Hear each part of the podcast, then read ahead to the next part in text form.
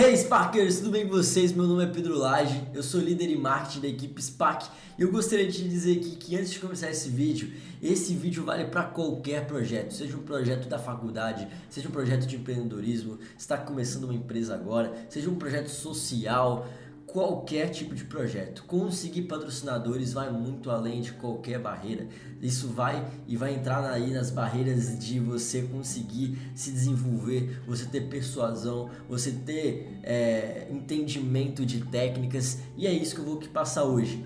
Também gostaria de ressaltar que existem várias técnicas para conseguir patrocinadores e essa que vai ser específica para competidores de F1 Schools. Então, se você está começando é, agora ou você, enfim, quer conseguir angariar recursos para sua escuderia de F1 Schools, vem aqui que eu vou passar um modelo que eu apliquei lá em 2019 e também 2020 e que deu muito certo para nossa equipe. Então, pessoal, vamos sem enrolação aqui. O primeiro passo para a gente começar a entender como conquistar patrocinadores é entender que você tem que pensar como se você fosse o patrocinador. Tá, o que, que você está querendo dizer com isso? Pessoal, o que eu estou querendo dizer com isso é que quando você vai mostrar uma proposta de valor para alguém, você vai querer dinheiro, você vai querer um serviço, o que for, você tem que pensar que aquela pessoa ela tá dando o tempo dela, ela também está investindo a grana dela e ela sempre vai querer um retorno. Assim como vocês querem dinheiro para o patrocínio para vocês conseguirem colocar de retorno aí na empresa de vocês, vocês também têm que pensar que o contrário é verdadeiro. Então, o primeiro passo para você conquistar patrocinadores é você ter uma proposta de valor alinhada o que que eu estou gerando para aquele patrocinador que ele vai achar que isso está ajudando o negócio dele e que isso vai retornar algo. Então, por que o patrocinador deveria te dar dinheiro? É por causa da visibilidade? É por causa de algum projeto social que ele gostaria de fazer parte dentro do seu projeto? É por causa da marca da Fórmula 1 em schools que ele quer usar para poder engrandecer a marca dele? Enfim, tudo isso você vai tentar listar aí dentro do seu projeto para você poder passar para ele. Show, Pedro. Show de bola. Entendi. Então eu tenho que conquistar basicamente ele através de uma proposta de valor. Exatamente. Lembra que você está no projeto não para mendigar nada, mas sim para sempre doar algo em troca. Se você conseguir algo, digamos assim, sendo doado, isso não é ruim só para o seu projeto pelo fato de que você não conseguiu gerar valor.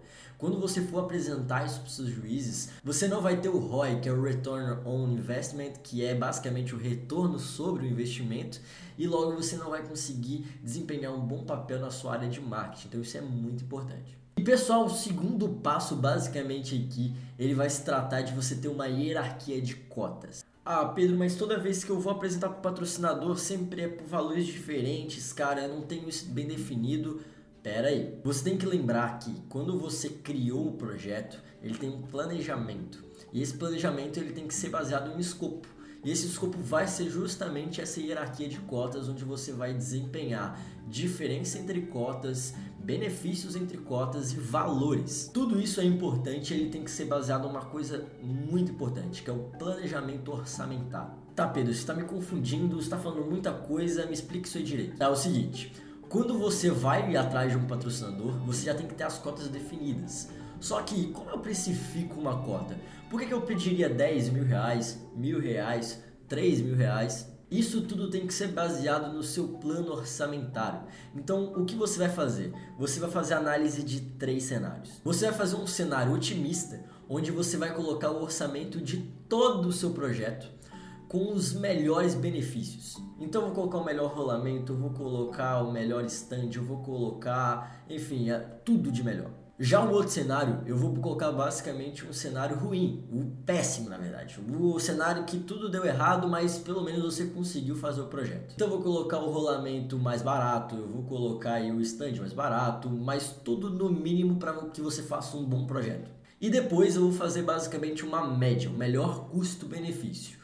O que ele também não é tão caro, mas ele é bom. Ele está dentro da média, está acima da média. E é claro, pessoal, esse plano de cotas ele vai ser basicamente feito em cima do melhor orçamento. Então, o orçamento deu 70 mil reais, eu vou dividir em números de cotas. Essas cotas elas podem variar, você pode definir, ah, eu vou fazer 8 cotas, vou fazer 10 cotas, vou fazer 12 cotas, isso é seu critério. Você vai dividir os valores de uma forma que fique com uma hierarquia. Tá, beleza, Pedro, mas até agora você não falou como conseguir.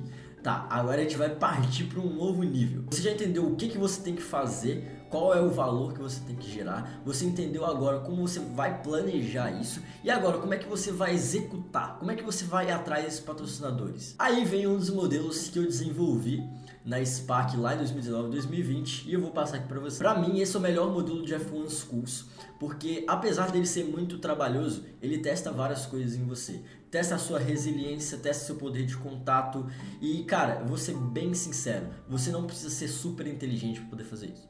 Então você que fica se limitando, falando, ah, mas não sei falar inglês, ah, mas eu não sei, eu tenho uma oratória muito boa. Cara, você não vai precisar de nada disso. Você vai simplesmente desenvolver três scripts. O que são scripts? São modelos, são pautas. Basicamente, três mensagens diferentes.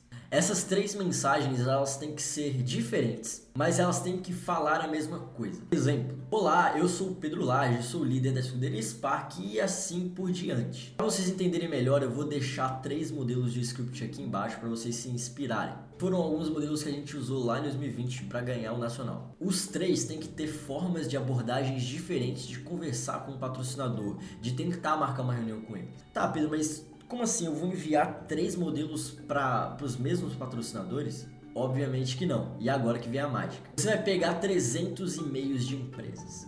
Tá, Pedro, peraí, como? Como é que eu vou fazer isso? Aí é contigo, cara. A melhor maneira, na minha opinião, de fazer isso é listando primeiramente empresas que tenham a ver com o ramo da F1 Schools. Por exemplo, empresas de tinta, empresas de tecnologia, empresas de usinagem, empresa de qualquer ramo que trabalhe na metodologia STEAM, Science, Technology, Maths, Arts e Mathematics. Oh, tô até chique falando assim. Ah, esqueci de falar do Engineering. É, engenharia é importante.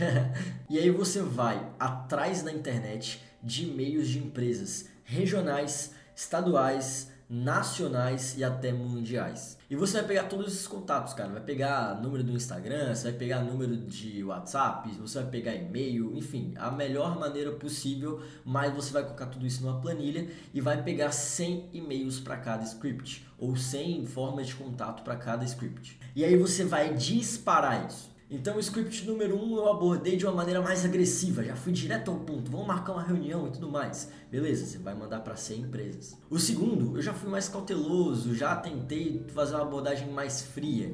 Beleza, vai mandar mais 100 e-mails. E você vai fazer isso com outro script também. Enfim, se, se o número de scripts que você vai fazer, você pode mirar aí, você pode escolher. Tá, Pedro, mas para que eu vou fazer tudo isso? para uma pesquisa. Depois de uma, duas semanas, vocês já vão ter um número de taxa de retorno. Então vocês vão ter em mãos o script que mais obteve resposta. E provavelmente esse script é o que chama mais atenção. Às vezes o modelo 1 você vai receber 70 respostas, às vezes o modelo 2 10, no 3 30. Logo, você já sabe qual você vai escolher. Depois que você tiver um script aceito, você basicamente vai enviar ele para outras empresas mais importantes. E o legal de fazer isso é que não só fazendo uma pesquisa para o portfólio de vocês, vocês vão poder estar tá mandando para 300 empresas. Então a taxa de retorno de poder marcar reuniões com diversas empresas ela já vai ser muito alta. Vamos supor que das 300 empresas vocês tenham resposta e vocês consigam marcar reunião só com 1%. Cara, já são 3 empresas para vocês fazerem reunião. E olha que eu tô colocando numa taxa bem baixa, hein? Só que aí vem o grande, né? Hum, aquele gostinho, grande diferenciação que vai fazer vocês se tornarem diferenciais e conseguirem convencer os patrocinadores. A empresa respondeu o e-mail, ela tem interesse em marcar uma reunião, enfim, de querer conversar. Vocês vão elaborar uma proposta personalizada para essa empresa.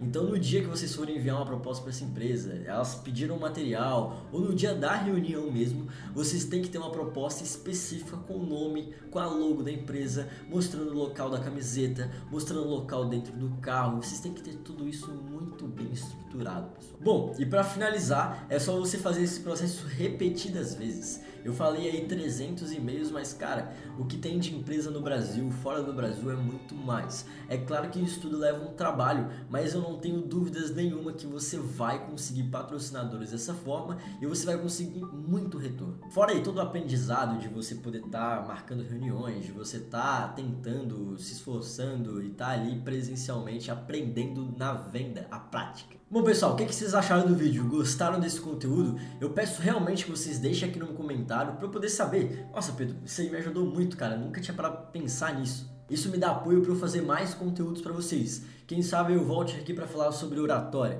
marketing, ou trazer até as meninas para falarem um pouco de gestão e engenharia. Enfim, pessoal, é isso aí. Agradeço, deixa seu like e valeu!